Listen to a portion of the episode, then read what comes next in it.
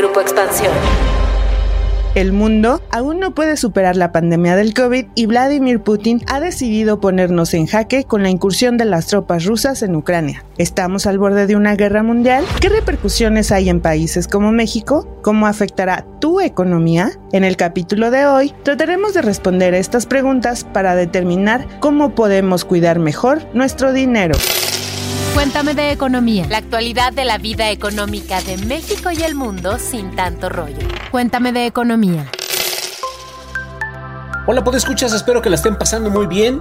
Pese a que han sido días complicados tanto a nivel nacional como internacional. Y digo complicados porque Rusia ha puesto en jaque al mundo con su incursión en Ucrania de manera autoritaria. Obviamente, esto tiene consecuencias en la economía y en nuestros bolsillos, pese a que México esté muy, muy, muy, muy, muy lejos de la zona de conflicto. ¿Qué les parece si nos vamos por partes y comenzamos con Ucrania para entender de poco a poquito qué es lo que está pasando? Ucrania es una nación que formó parte de la Unión Soviética. Actualmente es la economía número 56 del planeta con un valor de 204 mil millones de dólares, que a grandes rasgos esto es como una quinta parte del valor de la economía mexicana de acuerdo a cifras del Fondo Monetario Internacional. En 2020, la economía de este país se contrajo 4% y en 2021 tuvo un rebote de 3.5%, algo similar a lo que hemos visto en todas las naciones alrededor del mundo, principalmente por efecto de la pandemia de COVID-19 que llegó en 2020. Este país está en el top 10 de naciones exportadoras de girasol, de maíz y de trigo. Y pues también Ucrania tiene una participación bien importante en la producción de fertilizantes a nivel mundial. La moneda de Ucrania se llama grivna y una de ellas es equivalente a 0.72 pesos mexicanos. El tipo de cambio más común de las grivnas se hace con euros y el nombre de esta moneda proviene de una medida de peso usada en la época medieval, si es que ustedes recuerdan sus clases de historia universal de la secundaria. ¿Y qué conexión hay entre México y Ucrania? Bueno, pues déjenme decirles que ambas naciones tienen relaciones diplomáticas desde enero de 1992 luego de la desintegración de la Unión de Repúblicas Socialistas Soviéticas en diciembre de 1991. Actualmente, México y Ucrania tienen cuatro tratados internacionales que siguen vigentes. Cooperación educativa, cooperación científica y tecnológica, cooperación comercial y cooperación económica. El año pasado, casi 29 mil ucranianos vinieron a México como turistas, lo que representó el 2.5 del mercado europeo. La derrama económica de estos viajeros ascendió a 31 millones de dólares. Y por su parte, si eres mexicano y quieres ir a Ucrania, debes contar con visa, así como un seguro médico y comprobar que tienes entre 100 y 150 dólares por día para estar en ese país. Ahora que ya tenemos un panorama general de Ucrania en materia económica, podemos explicarles que este conflicto que está enfrentando con Rusia data desde por lo menos 2010 y ha estado envuelto por las expectativas de que este país se adhiera a la Unión Europea o a la OTAN que mantenga sus lazos estrechos con Rusia. El año pasado, Ucrania denunció una mayor presencia de militares rusos en la frontera. Esto prendió las alarmas de una invasión hacia su territorio, hacia territorio ruso. En total, se calcula que Rusia más o menos ha acumulado más de 100.000 soldados a lo largo de la frontera con Ucrania en las últimas semanas. El presidente ruso ha planteado varias exigencias de seguridad a Estados Unidos antes de retirar sus fuerzas militares, sí, a Estados Unidos. La lista de Rusia incluye la prohibición de que Ucrania entre a la OTAN y el acuerdo de que la OTAN retire tropas y armas en gran parte de Europa del Este. Apenas la mañana del jueves 24 de febrero, las tropas rusas invadieron el territorio ucraniano, entonces se encendieron las alarmas de un conflicto militar que pueda llegar a ser de mayor magnitud. Pero primero hay que aclarar una cosa. Marta Ockman, académica del Tecnológico de Monterrey, descartó que por el momento existan riesgos de una guerra mundial, porque esto implicaría el involucramiento de muchos factores, obviamente, globales. 1. La OTAN ha dicho que no habrá combate frontal, mientras que naciones como Japón y Australia optarán por sanciones económicas, como es también lo que hemos estado viendo por parte de Europa y por parte de Estados Unidos. La especialista del Tecnológico de Monterrey consideró que la intención de Rusia es destruir la infraestructura militar de Ucrania y demostrar a sus ex repúblicas que Occidente no va a tomar medidas contundentes, por lo que mantendrá su zona de influencia. El tamaño de la economía de Ucrania e incluso la de Rusia actualmente no son lo suficientemente grandes en términos de comercio o flujos financieros para que tengan una gran repercusión en el mundo, por lo que el impacto más fuerte puede ser el contagio financiero. Ahora, esto que les comento no significa que no va a haber consecuencias. Ustedes ya la están viviendo, nosotros ya la estamos viviendo. Gabriela Silla, directora de análisis económico financiero de Banco Base, señala que a nivel mundial habrá un alza en los precios de las materias primas más disrupciones en cadenas de suministro, presiones inflacionarias, cambios en los patrones de consumo, salidas de capitales y fortalecimiento del dólar estadounidense. Los efectos sobre la economía global van a depender de su duración. ¿Y qué va a pasar con México? Pero antes de que me respondas, ha llegado el momento de hacer un paréntesis con mi buen compañero Pepe Ávila.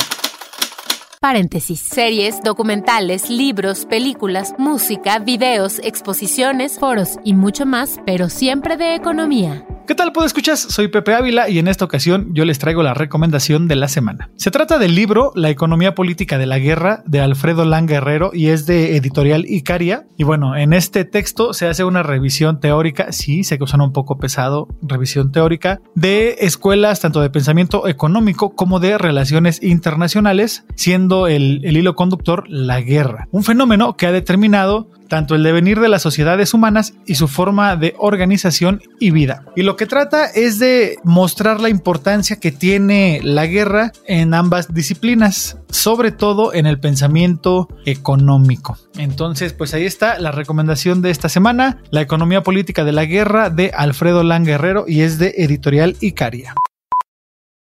Gracias a Pepe por el paréntesis de esta semana y pues bueno, vamos a continuar con esto que me preguntabas, Jimens, los efectos en México, qué onda, a qué hora, cuándo, cómo, pues ya los estamos viviendo. Gabriela Siller, economista de Banco Base, señala que el efecto económico sobre México va a depender del nivel de involucramiento de Estados Unidos y de cuánto dure el conflicto. En guerras anteriores de Estados Unidos, México se ha beneficiado en la manufactura y en políticas migratorias, pero se esperan mayores salidas de capitales y volatilidad del tipo de cambio con este conflicto. La economista de Banco Base también señala que otro punto a tomar en cuenta es el nivel de endeudamiento del mundo, pues apenas estaba empezando la normalización tras el COVID y los países involucrados pues ahora van a tener que empezar a gastar más a través del gasto público. Una guerra, un conflicto bélico cambia los pronósticos de crecimiento e inflación en los países alrededor del mundo. Recordemos que pues estamos prácticamente eh, globalizados y lo que le afecta a un país le afecta al otro. Ahora es como si estuviéramos en febrero de 2020. Sabemos que hay un problema, pero no sabemos hasta cuándo terminará. El hecho de que Rusia sea el tercer productor de petróleo más importante del mundo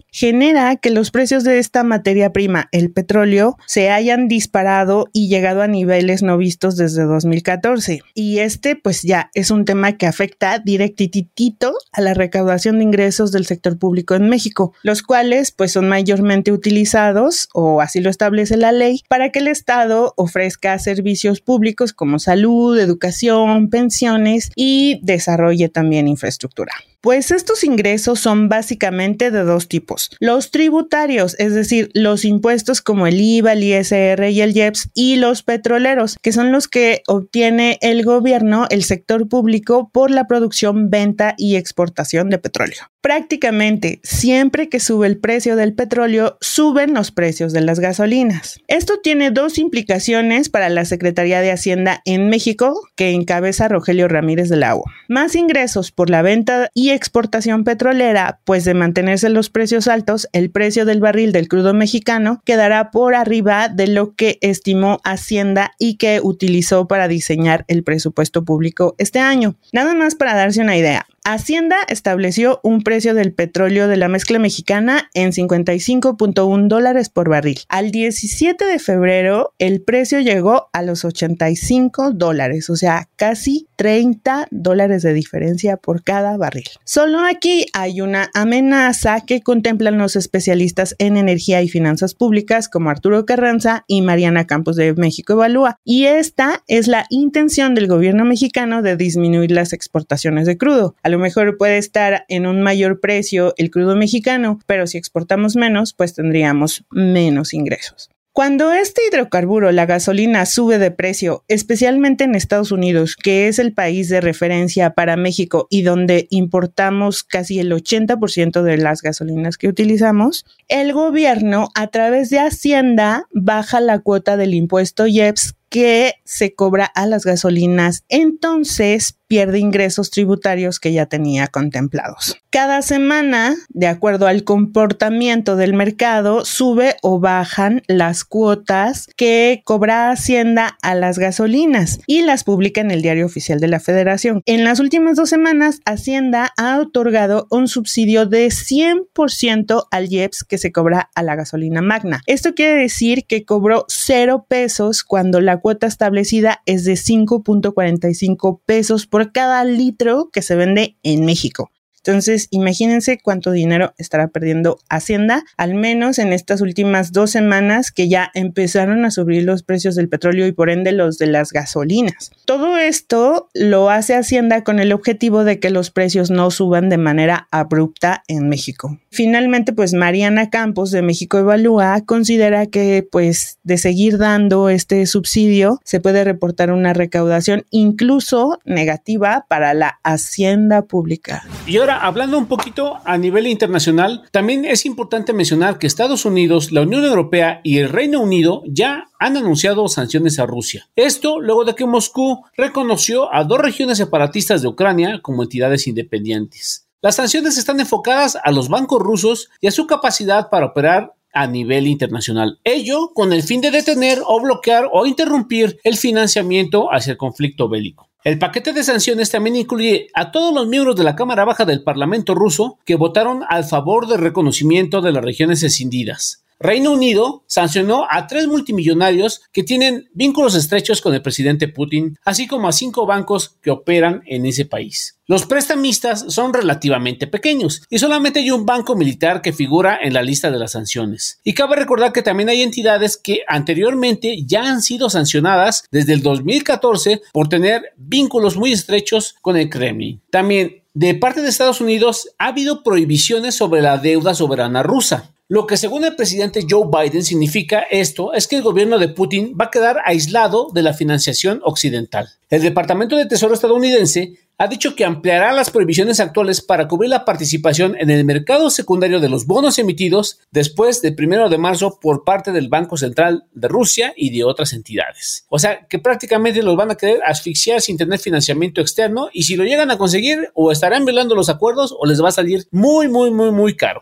Aquí también es importante saber que Rusia no solamente es este, eh, entidades financieras en las sanciones, pues Rusia produce cerca del 6% del total del aluminio que hay en el mundo, lo cual impacta a otras industrias, y también del 7% del níquel extraído empecemos a cuidar más nuestro dinero porque los futuros del trigo estadounidense que importa México tocaron un máximo de hace nueve años. O sea, sus precios no se habían visto desde hace nueve años y también del maíz alcanzó un pico que no se había visto en ocho meses, ya que la escalada de las tensiones está amenazando con interrumpir los suministros de la región exportadora de cereales clave del Mar Negro. Y bueno, pues el conflicto aún sigue, al menos hasta el cierre de este capítulo, por lo que los invitamos a seguir toda la cobertura informativa en expansión.mx y obviamente en nuestras cuentas de economía, EXP Economía en Twitter. Y bueno, pues antes de irnos, ¿qué les parece si escuchamos el Cuéntame tus dudas de esta semana que a bien se encargó Pepe?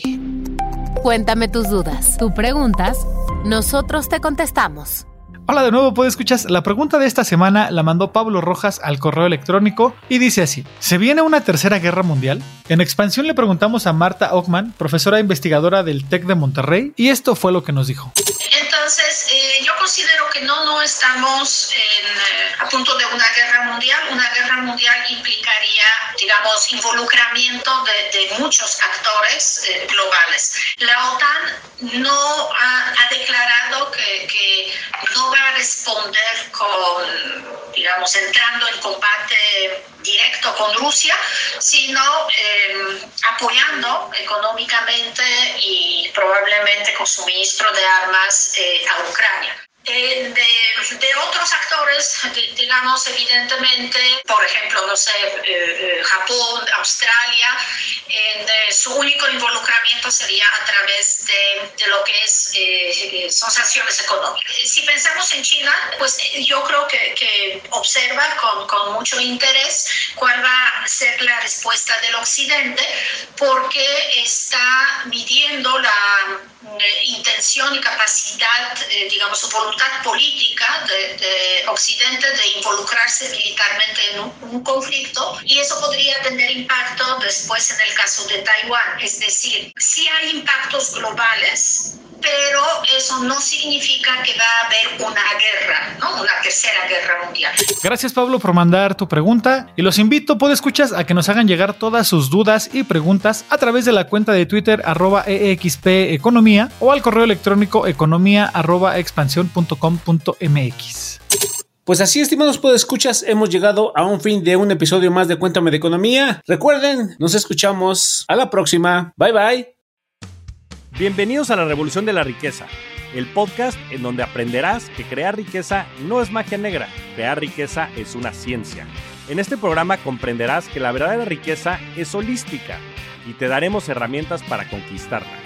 Síguenos en redes sociales en arroba Javier Morodo en Instagram, Facebook, Twitter, LinkedIn y en todas las redes sociales.